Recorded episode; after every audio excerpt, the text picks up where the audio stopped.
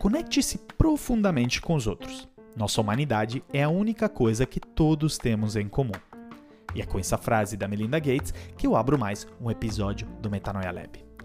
A Melinda Ann French Gates é uma cientista da computação, ex-funcionária da Microsoft e cofundadora e co-presidente da Fundação Bill e Melinda Gates.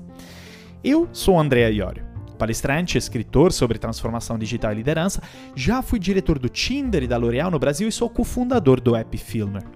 E para quem ainda queira saber sobre mim, pode visitar meu site andreaiorio.com.br. E hoje você tem a chance de interagir com o podcast pelo WhatsApp. A novidade é temos o número, é o 11 97 226 2531. Anota aí. 11 97 226 2531. Como funciona? Se você mandar um áudio comentando o episódio da Melina, você tem a chance de ser colocado ao fim do episódio seguinte. Só os melhores comentários, porém, serão selecionados. E também para quem tiver interesse em reler a transcrição inteira dos episódios, está no site do Metanoia Lab com.br Dá uma conferida. E hoje temos uma novidade, temos um convidado especial. O Pedro Aihara, porta-voz do Corpo de Bombeiro de Minas Gerais e responsável pelas atualizações sobre o rompimento da barragem de Brumadinho. É, eu tenho certeza que você já ouviu na TV durante a crise. Eu tive o prazer de conhecer ele pessoalmente. Somos ambos palestrantes agenciados da DMT Palestras e eu amo a palestra dele, A Calma no Caos. Ele nos traz calma no episódio de hoje. Ele fala com muita propriedade sobre a resolução de problemas complexos, conexões humanas e crises humanitárias, que são justamente alguns dos temas que a Melinda aborda.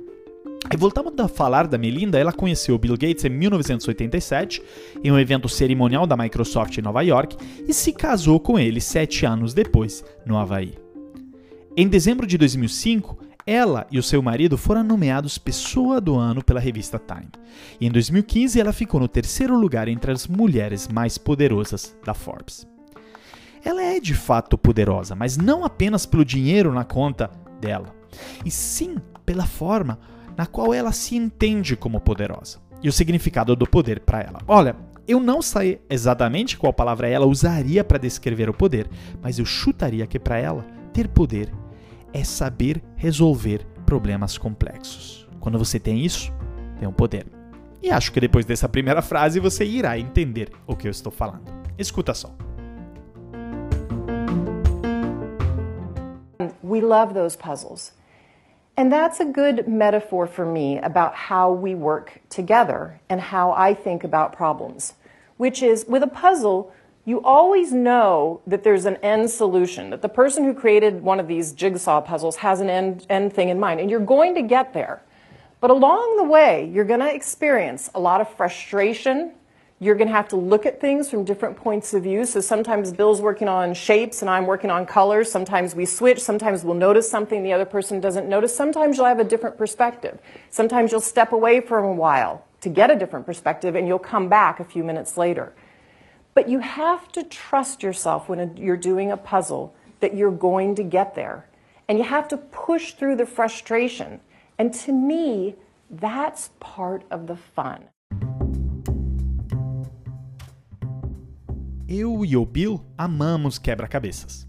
E essa é uma boa metáfora para mim sobre como trabalhamos juntos e como penso sobre os problemas, que são um quebra-cabeça. Você sempre sabe que existe uma solução final.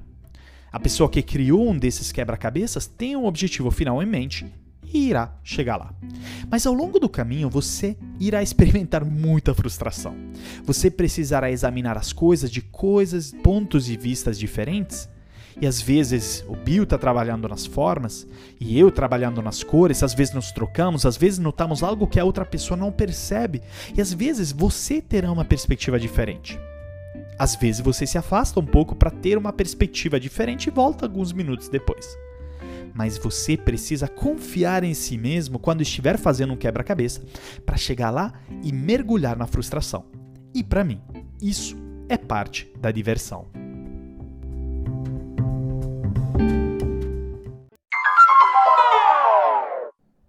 Você sabia que existe um campeonato do mundo de puzzle? Eu, pelo menos, não fazia ideia até fazer umas pesquisas para esse episódio. Eu descobri também que desde 2000, o maior ganhador do mundo é um alemão, Ulrich Boigt, que ganhou 11 títulos desde então. Agora, entender a cabeça de um crânio do tipo vai ser difícil, mas eu não deixei de tentar e fui pesquisar mais sobre ele. Aí eu descobri que ele começou a jogar xadrez aos 5 anos. E ele tem uma pontuação altíssima no ranking de xadrez também. De alguma forma, fazer um quebra-cabeça e jogar xadrez é semelhante. Mesmo que em um você compita consigo mesmo e no outro você tem adversário. Você tem que encaixar várias micro peças ou fazer micro movimentos com olhos no resultado final, mas sem ter a certeza que tudo que você está fazendo está te levando para lá. E se você encaixar a peça errada? Tem que voltar tudo de novo. E se você fizer o um movimento errado, né? O adversário pode rapidamente te colocar em checkmate. Eu fazia quebra-cabeças quando criança também, mas não tantos iguais Melinda e Bill, mas lembro que tinha algo que eu fazia bem acima da média dos meus coetâneos, pelo menos considerando as inúmeras horas que eu passava brincando disso. Jogar Lego. que mais? Eu passava horas intermináveis brincando de Lego, algumas vezes seguindo o desenho final e outras vezes mesmo indo com fluxo e vendo onde eu ia chegar com a criatividade. E não só criança, tá? Mas pelo menos até minha adolescência. Mas confesso que estou há um ano né, fora do vício do Lego e em preparação a esse episódio fui caçando uns vídeos na internet sobre como a Lego estimula o aprendizado e te ajuda também na resolução de problemas. Aí eu me deparei com uma palestra do Esben Stark, presidente da divisão Lego Education, que falou dois meses atrás sobre o papel da Lego Education nos últimos 40 anos e sobre a importância do aprendizado lúdico, ainda mais para a preparação para o mundo de inteligência artificial. E descobrir como o Lego, empresa dinamarquesa de 1932, mas extremamente inovadora desde sempre, tem uma área inteira na empresa chamada de Lego Education, onde são exploradas e fornecidas várias metodologias de ensino, principalmente em sala de aula, mas também em corporações, voltada ao treinamento através de quebra-cabeças de Lego. Eu achei sensacional.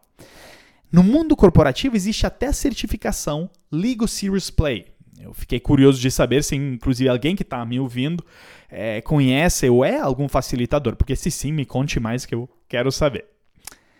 E como os quebra-cabeças ajudam a treinar o cérebro da Melinda? Pois bem, eles têm uns benefícios comprovados. Várias pesquisas comprovam os efeitos benéficos. De fato, um estudo de 2014, por exemplo, descobriu que a exposição a jogos como quebra-cabeças resulta em habilidades espaciais aprimoradas. Outro estudo liderado pela Universidade de Yale, descobriu que o engajamento conjunto na solução de quebra-cabeça resulta em maior colaboração e cooperação. Bem, no caso de Bill e Melinda, chegou até em casamento.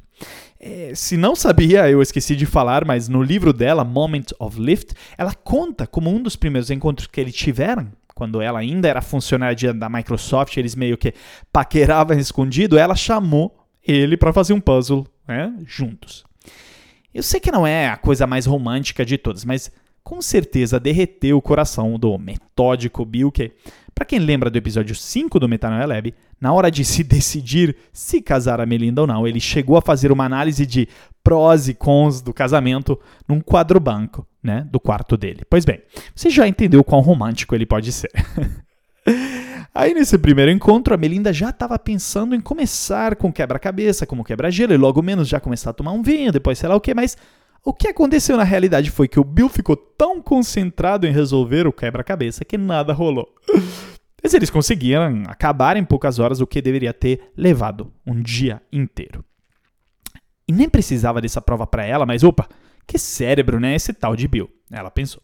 Desde então, Bill e Melinda são viciados em quebra-cabeças. Eles até chegaram a dizer em entrevistas que o principal item que eles sempre levam durante as férias com eles é um quebra-cabeça, antes que mais nada.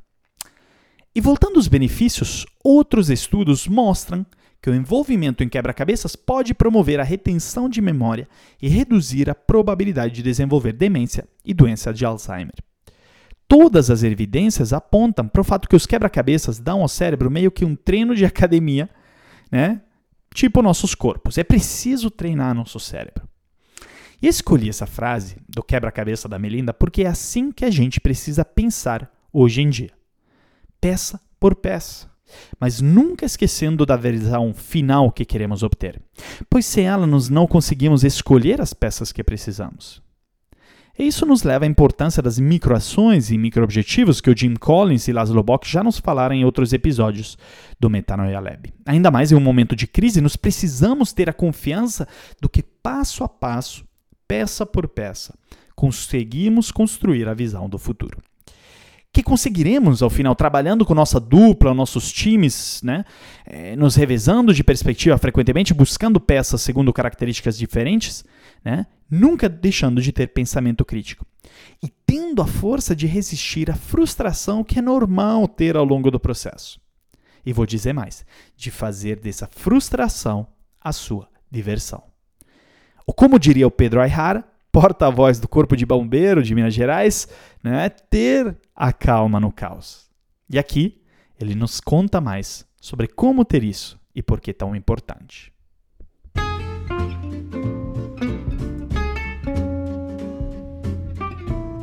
prazer enorme estar participando do Metanoia. Esse pensamento da Melinda é sensacional porque ele fala sobre algo que eu chamo de ressignificação. No meio de uma crise, os sentimentos que vão tomar conta da gente geralmente estão relacionados ao medo, à tristeza, à ansiedade.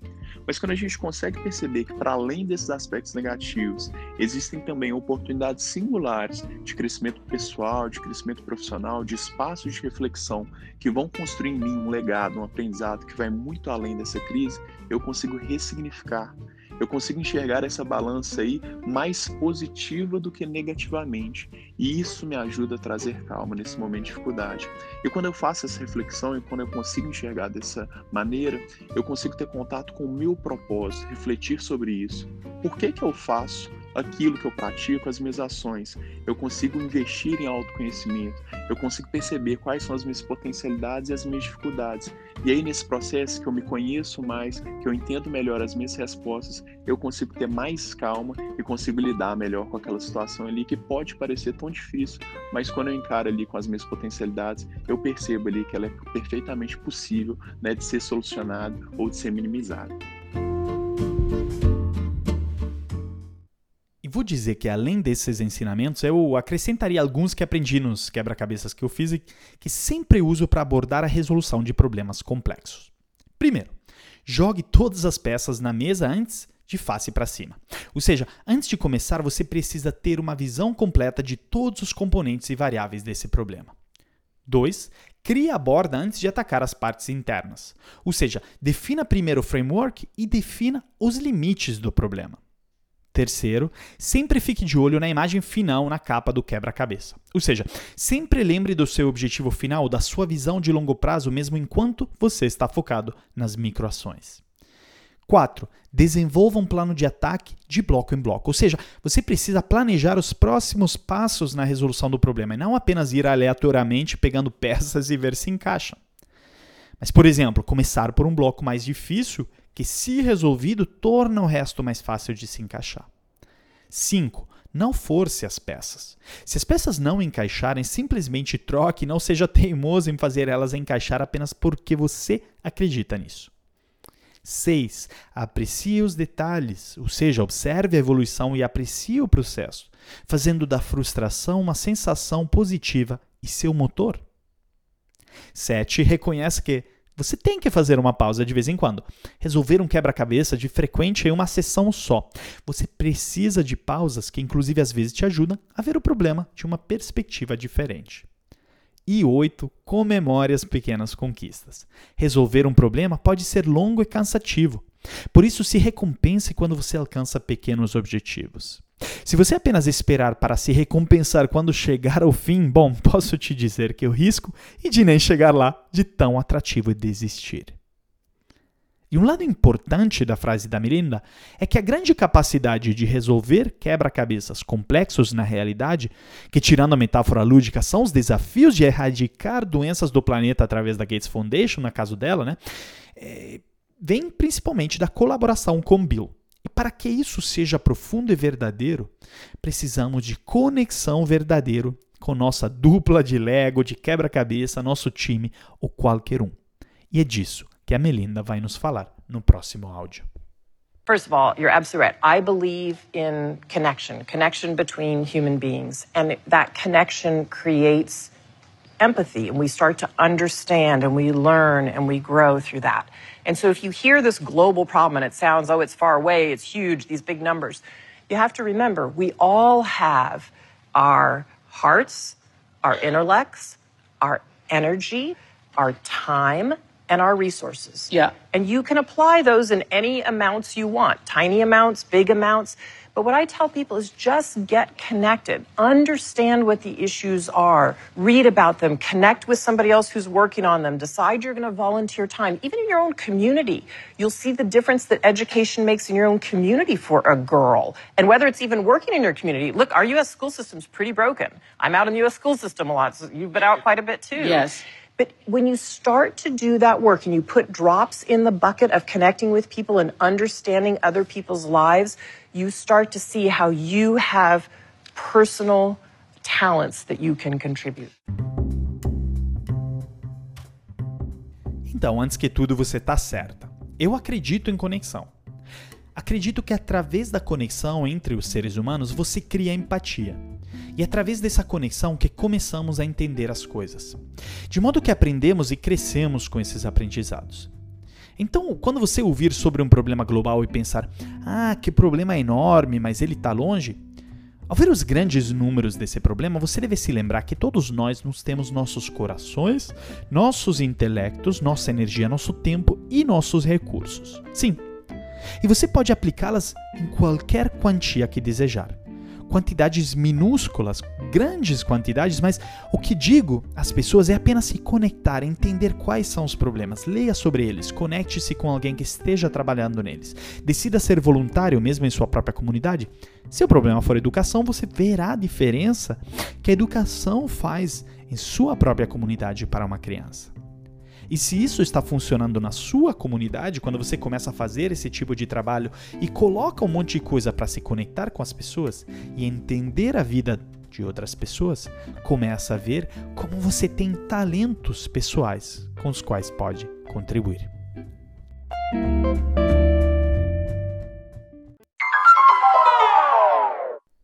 Eu estou gravando esse episódio no fim de maio de 2020 e ele deve ser publicado daqui a quatro semanas. Então, eu não sei se devo usar o presente e o passado nessa próxima frase, pois não sei ainda até quando vai essa quarentena. Mas eu te pergunto: qual foi a coisa que mais te fez falta ou faz falta né, durante essa quarentena?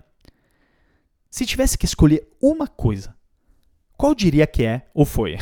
Não vale o melhor restaurante, o cinema, alguma coisa muito importante para sua vida. Bom, para mim foi o contato humano. Não o contato físico, mas em senso lato, a conexão. Essa conexão que vem de apreciar os momentos com os amigos, de conhecer novas pessoas e de se confrontar e justamente de colocar para o serviço né, dos outros os próprios superpoderes e ver como isso contribui para a sua comunidade, para a sociedade e para o mundo. Óbvio, o digital nos permitiu o contato humano de certa forma. Posso dizer né, acabei conhecendo muitas novas pessoas na quarentena, relações de trabalho, seja pelas redes sociais, seja através desse podcast. Mas admitamos, se gera um outro tipo de conexão. Não é a mesma coisa pelo Zoom, convenhamos. E é mais cansativo e menos divertido do que na vida real. Mais cansativo, inclusive, porque o fluxo de informação que nasce do mundo digital é maior que nunca. E isso sobrecarrega nossos cérebros. O Pedro Aihara, convidado de hoje, diz que a maior parte das pessoas não está preparada para lidar com isso. E nos conta aqui mais sobre.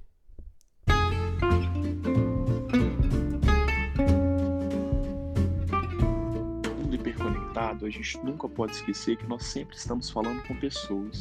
Isso pode parecer óbvio, mas hoje em dia, né, a gente tem um excesso de dado, de informação, onde a gente tem o nosso contato principalmente por meio de plataformas digitais, às vezes a gente esquece do óbvio.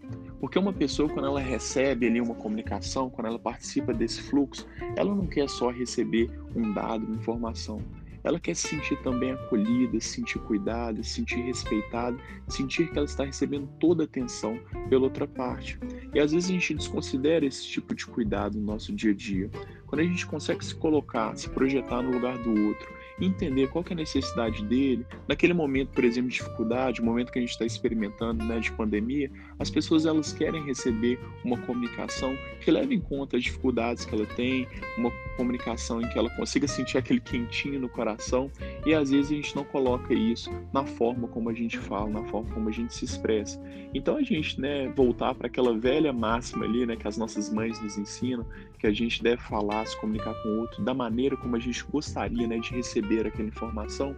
Isso é uma dica simples, mas com certeza isso nos faz lembrar da importância da conexão humana nesses tempos, né, de excesso de informação, de dados, de fake news. E também essas conexões são menos autênticas, chegaria até a dizer. Nós sabemos que através do digital conseguimos desenhar vidas que não necessariamente refletem nosso eu autêntico. Eu sei bem, pois quando eu trabalhava no Tinder, análises feitas mostravam que as pessoas têm menos receio de mentir quando online do que na vida real. Ou seja, na quarentena senti falta dessa espontaneidade, da conexão, da autenticidade. Sendo autênticos, nos permitimos aos outros serem autênticos com a gente. A Melinda, em seu discurso, faz essa ponte que se você se conecta com os outros, você dá vida aos seus superpoderes. Pois você se confronta com os outros, enquanto sendo um lobo solitário, mesmo tendo esses superpoderes que podem ser talentos, conhecimentos, você dificilmente vai conseguir ter o impacto que você quer. Nós frequentemente temos essa imagem de indivíduos isolados sendo super-heróis que transformam o mundo sozinhos quase super-homens, como Nietzsche diria, o filósofo super-mulheres, óbvio, mas seres superiores aos demais que formariam o modelo ideal para elevar a humanidade. Mas a verdade é que cada super-herói tem pessoas atrás que fazem os superpoderes se concretizarem. Literalmente. Pegue o Homem-Aranha, por exemplo. O tio Ben, que inclusive foi o quem famosamente o Stan Lee deu as palavras com grandes poderes vem grandes responsabilidades, é uma pessoa importantíssima para Peter Parker, né? E mesmo que falecida, ela aparece de frequente em seus flashbacks. Pegue o Hulk. Ele também, com sua força bruta, né, era, porém, constantemente acompanhado por um jovem Rick Jones.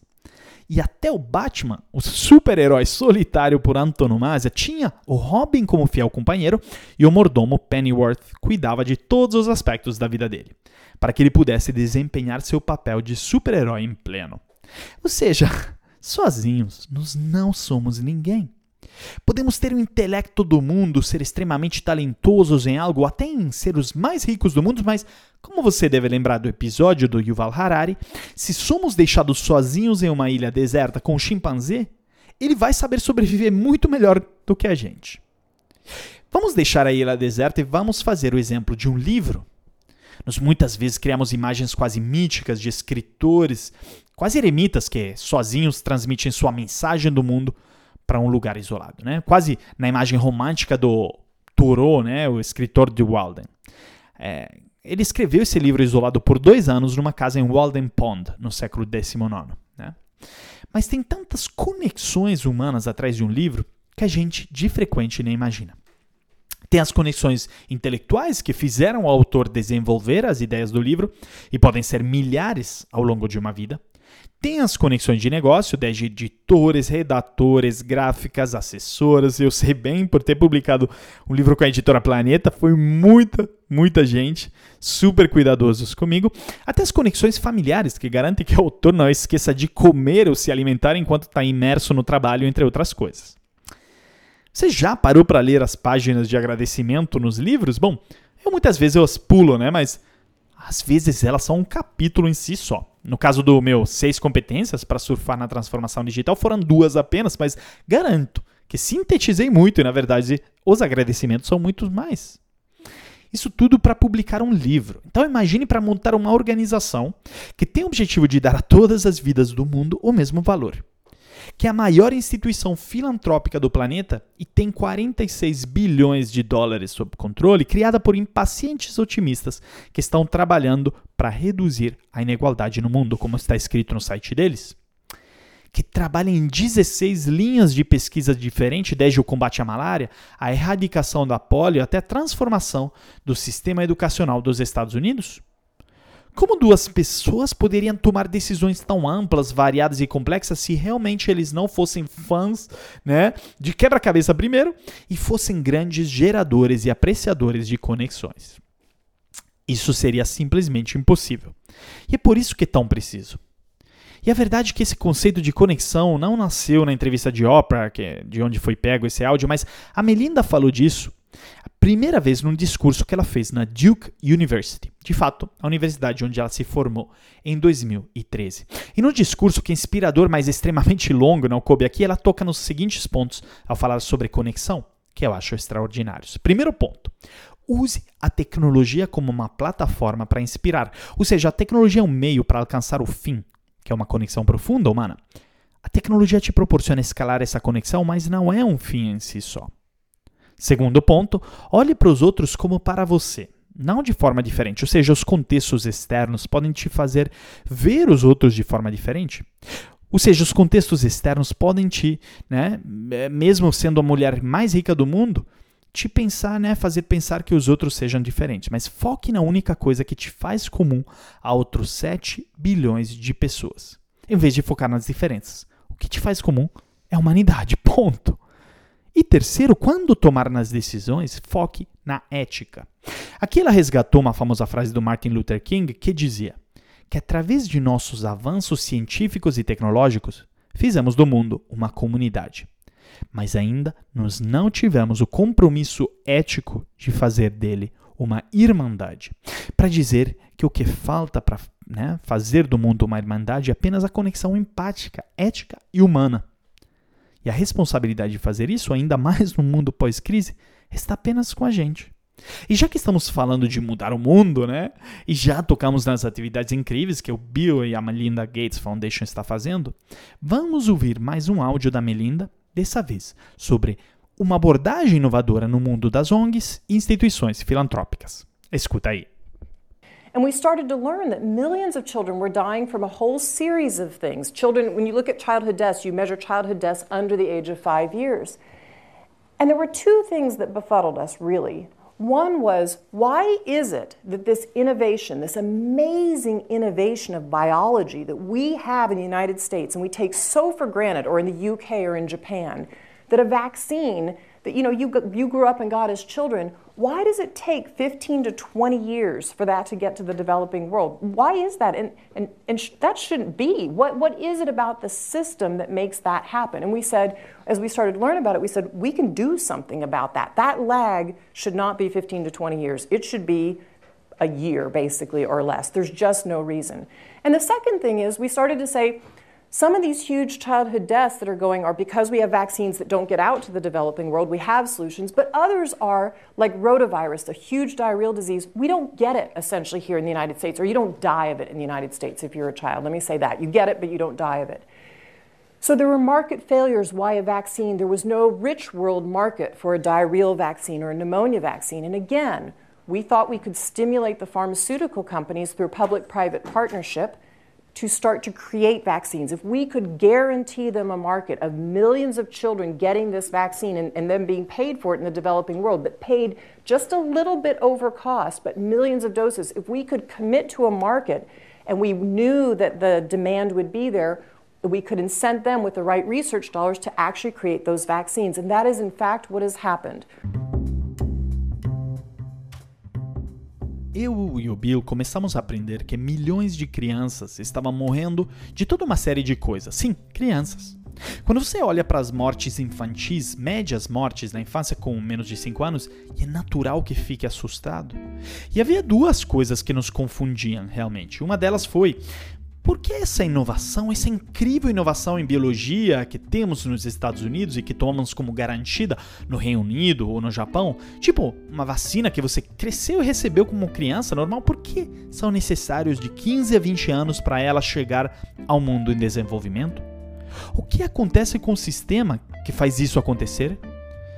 Quando eu e o Bill começamos a aprender sobre isso e pesquisar mais sobre o tema, chegamos à conclusão que podíamos fazer algo sobre isso. Esse atraso não deveria ser de 15 a 20 anos, deveria ser de um ano, basicamente, ou menos. Não há razão para tanto tempo. E a segunda coisa é que começamos a dizer que muitas mortes infantis ocorrem porque temos vacinas que não chegam ao mundo em desenvolvimento. E sim, também temos soluções para isso. São doenças como o rotavírus, uma enorme doença diarreica. Nos Estados Unidos ou em qualquer né, outro país desenvolvido do mundo, você não morre de rotavírus. As crianças não morrem disso. Portanto, chegamos à conclusão que sim, existem falhas de mercado. E veio o questionamento: por que uma vacina contra rotavírus se as grandes empresas consideravam que não havia um mercado mundial rico para vacinas contra diarreia ou pneumonia? E novamente, pensamos que poderíamos estimular as empresas farmacêuticas por meio de uma parceria público-privada para começar a criar essas vacinas. Se pudéssemos garantir, óbvio, a elas o mercado de milhões de crianças recebendo essa vacina e depois sendo pagas por ela, né, nesse, né, pelos países em desenvolvimento, que pagariam apenas um valor um pouco acima do custo. Mas milhões de doses, se pudéssemos nos comprometer com o mercado e sabíamos que a demanda estaria lá. Poderíamos incentivá-los com os dólares que iriam custar a pesquisa para realmente criar essas vacinas. E isso é de fato o que aconteceu. Atualmente, existe, por exemplo, uma vacina contra rotavírus no mercado.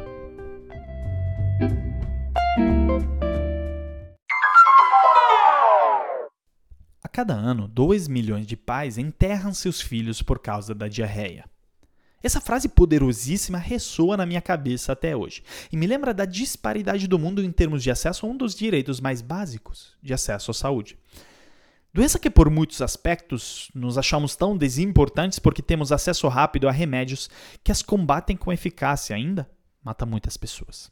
Diarreia, novamente, é até motivo de riso e brincadeiras quando estamos em grupos de adultos né, nossos países, mas é a segunda maior causa de mortalidade infantil no mundo após a pneumonia, matando 2.195 crianças por dia. É terrível. Embora haja tratamentos econômicos e eficazes para a diarreia, a doença mata mais crianças do que a AIDS, a malária e o sarampo juntos, segundo dados da Unicef. E também falando em AIDS e malária, a Bill e Melinda Foundation faz um incrível trabalho para erradicar essas doenças, assim como faz um trabalho incrível sobre em termos de vacinas contra polio eu fiz meu mestrado em Relações Internacionais nas, na School of Advanced International Studies da Johns Hopkins University, é, a SAIS, e a maioria dos colegas foram trabalhar em instituições internacionais. Em particular, o Joseph Wilson, meu colega de aula na época, é Deputy Director de Strategy, Planning and Management da Fundação, e tenho realmente uma grande admiração pelo que ele faz, particularmente no trabalho com vacinas. E aqui já chegamos na primeira pergunta da Melinda. Por que demora tanto uma vacina chegar aos países em desenvolvimento? Bom, podemos dizer que tem múltiplas razões né, a chegarmos. Eh, nas principais, uma coisa que me espanta é que alguns países vacina ainda é vista como uma conspiração do Ocidente para fazer com que as crianças fiquem férteis ou outras doenças, né? Em Paquistão, o problema é seríssimo. Extremistas religiosos e até talibãs emitiram fátuas, ou seja, proibições contra a vacina da polio, ao ponto que os trabalhadores da área de saúde que vão em vilarejos remotos ou apenas em bairros mais radicalizados de grandes metrópoles do Paquistão, como Karachi, arriscam próprias vidas. Apenas em 2019 tiveram dezenas de vacinadores assinados, assassinados, perdão, e por isso fica até mais difícil de recrutá-los. Segundo ponto é que muitas vezes nessas regiões os mapas não são bem desenvolvidos e por isso algumas áreas ficam descobertas, pois nenhum vacinador vai lá. No documentário sobre o Bill no Netflix, né, ele e a Melinda contam como, mesmo aumentando os investimentos na Nigéria, as mortes de polio não caíam. Aí entenderam que várias áreas do país não eram visitadas pelos vacinadores porque cada um achava que fazia parte da área dos outros e vice-versa. Né? E ninguém ia lá. Então, com o trabalho de mapeamento, eles conseguiram resolver e melhorar os números na Nigéria. E a segunda pergunta da Melinda está relacionada à primeira. Muitas dessas vacinas nem chegam simplesmente porque a indústria farmacêutica não está interessada nela. Voltando à diarreia, por exemplo, onde a morte é causada pelo rotavírus, nos Estados Unidos é difícil morrer por isso. Consequentemente, sendo que não é necessário nos Estados Unidos, né, a indústria farmacêutica não enxerga demanda para essa vacina e simplesmente não a produz. Então, é, de fato, se você pode ir para a farmácia e comprar um medicamento super barato, por que a vacina? Bem, aqui nem precisamos ser economistas para entender que qualquer negócio é baseado em demanda. Sem demanda, simplesmente não há mercado. O modelo tradicional da microeconomia, quem fez, é, tente lembrar os aprendizados da faculdade, de oferta e de demanda diz que simplesmente o mercado é em equilíbrio quando demanda e oferta estão iguais. E nesse caso das vacinas para o rotavírus, simplesmente elas não são produzidas ou priorizadas porque a demanda não é percebida. E o paradoxo é que a demanda é gigante, mas ela não é percebida como tão gigante por dois motivos principais. Um é que são vários países diferentes, a demanda é dada pela somatória dessas regiões é menores, né? E o preço às vezes pode ficar pouco acima do custo, sem margem, né? O segundo motivo. Mas através de parcerias público-privada, isso é possível de se resolver. Vou usar um exemplo oposto e dizer que certamente o que nos não falta hoje em dia é demanda para uma vacina de coronavírus. É por isso que a indústria farmacêutica se mobilizou em massa e com uma rapidez surpreendente comparada aos ciclos tradicionais de pesquisa e desenvolvimento da indústria, que leva em média de 7 a 12 anos desde o descobrimento de uma nova molécula até ter o produto no mercado. Segundo o Milken Institute, até abril de 2020 tinha em torno de 50 vacinas para a Covid-19 sem tratamentos sob desenvolvimento. E centenas de testes clínicos tinham sido registrados até lá na Organização Mundial da Saúde. Mas, segundo o MIT, ainda devem demorar de 12 a 18 meses para uma vacina chegar no mercado. E a demanda é tão grande que existe especulação, né? Como a Sorrento Therapeutics, né, uma empresa americana de biofarma que anunciou ter descoberto um anticorpo para o Covid e viu as suas ações crescerem de 158% em um dia só e que o governo da Índia chegou até a temporariamente banir as exportações de, de hidroxicloroquina, meio que deixando o mundo na mão, pois ela produz 70% é, da hidroxicloroquina do mundo. Ou seja, isso é o que você tem quando a demanda é grande e evidente. A mobilização é grande. E sabemos que o Covid será um evento que vai marcar a história de nossa civilização e das sucessivas, né? E é por isso que o Pedro Ayara aqui nos conta o que ele acha. Quando, né, de fato, é, a gente sabe que essa crise veio para mudar. Então, o que ele acha sobre a crise e qual o impacto que ela vai ter na população.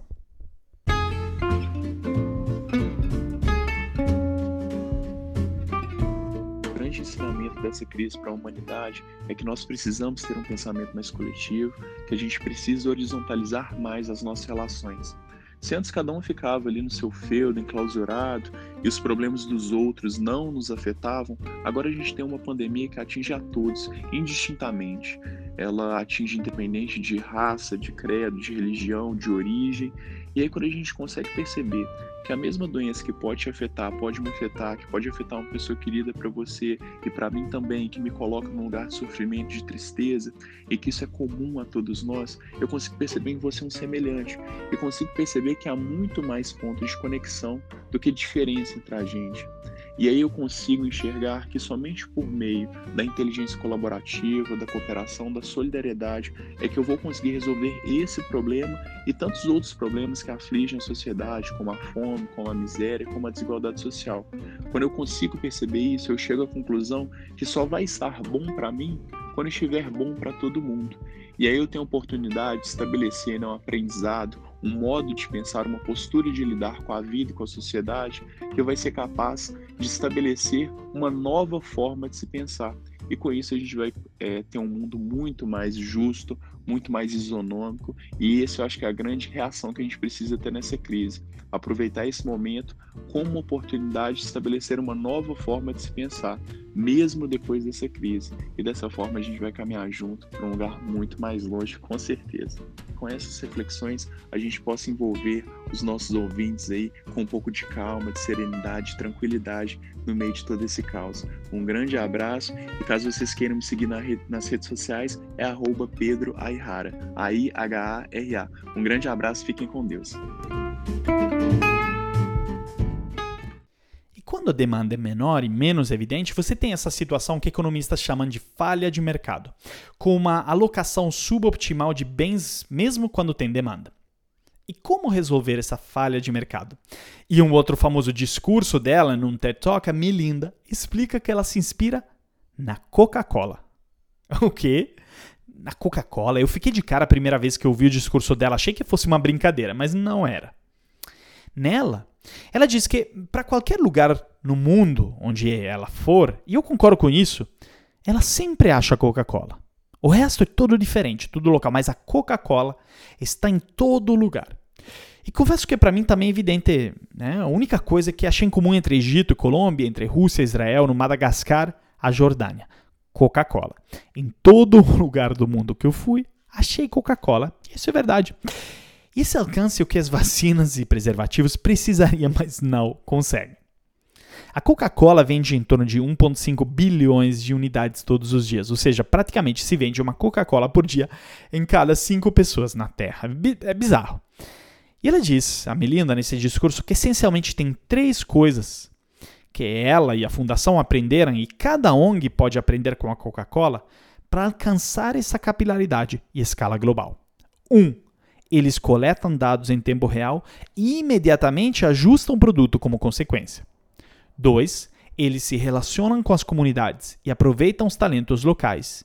E 3. Óbvio, fazem um marketing incrível. Ou seja, se você identificar demandas não atendidas pelos mercados que são chamadas falhas de mercado e através de uma parceria público-privada você opera como uma Coca-Cola da vida, você consegue resultados extraordinários. No caso deles, conseguiram uma nova vacina contra o rotavírus e um contra o pneumococo. O que mais conseguimos fazer para o mundo, ainda mais em um mundo que tanto precisa de inovação na área de saúde? Pois a responsabilidade está com cada um de nós. Para encerrar esse episódio, quero usar mais uma frase da Melinda em que ela fala: Temos que ter cuidado com o modo como usamos a luz que brilha em nós. E eu não acho essa frase motivacional. Eu acho ela uma frase muito reflexiva. Sabe por quê? Porque demoramos a perceber que existe uma luz que brilha em nós. Somos habituados a não nos enxergarmos. Enxergamos soluções, problemas, ideias e trabalho. E não pense que seja ruim enxergar tudo isso. Ter uma visão ampla é incrível, desde que você não se esqueça de olhar para si. A maioria das respostas que temos para nossas angústias e ansiedades está em nós mesmos. Somos nós que escrevemos a nossa história.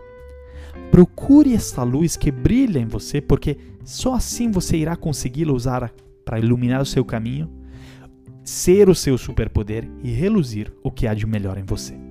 Você já encontrou a luz que brilha em você e descobriu qual é importante ela e na sua vida profissional e pessoal? Enfim, me responda. Se quiser que a resposta ou seus comentários sobre o episódio façam parte do próximo episódio do podcast, compartilha comigo pelo WhatsApp 11 97 226 2531, mandando um áudio de boa qualidade, hein? As melhores respostas irão estar no podcast seguinte e também irão receber o meu livro das seis competências para surfar na transformação digital de presente em casa. E se você gostou do episódio, tira um print, me marca no Instagram, no LinkedIn, vai ser o máximo saber o que você achou. Qualquer dúvida, comentário, mesmo reclamação, entrar em contato comigo pelo site andreaiorio.com, metanoialab.com ou pelo meu LinkedIn, no Instagram. E agora deixo vocês com os melhores comentários dos ouvintes sobre o episódio anterior.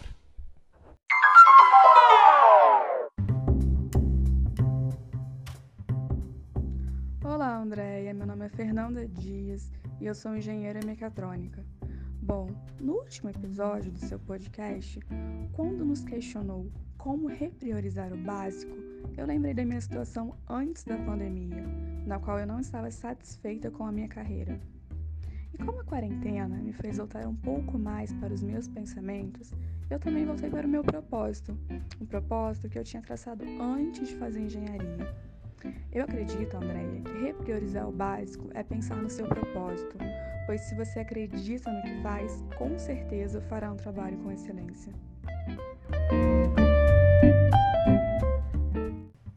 Fala Andréa, Felipe da Pães em Casa novamente. No teu último podcast você fala sobre humildade intelectual e aprendizado contínuo, algo que eu me identifiquei muito, pois quando eu era mais novo achava que eu sabia tudo, via muita coisa errada, achava que eu poderia fazer e acontecer. Hoje que já tenho um pouco mais de bagagem, experiência, aprendo diariamente e eventualmente até me sinto um pouco com a síndrome do impostor, né? Sabe? Caramba, será que eu sou capaz disso mesmo? E aí depois tudo volta ao normal e continuamos aprendendo mantendo a humildade para aprender mais e ver que podemos estar errados sempre. Um grande abraço e até a próxima quarta-feira, às 8h30 da manhã, pontuais, com mais um episódio do Metanoia Lab.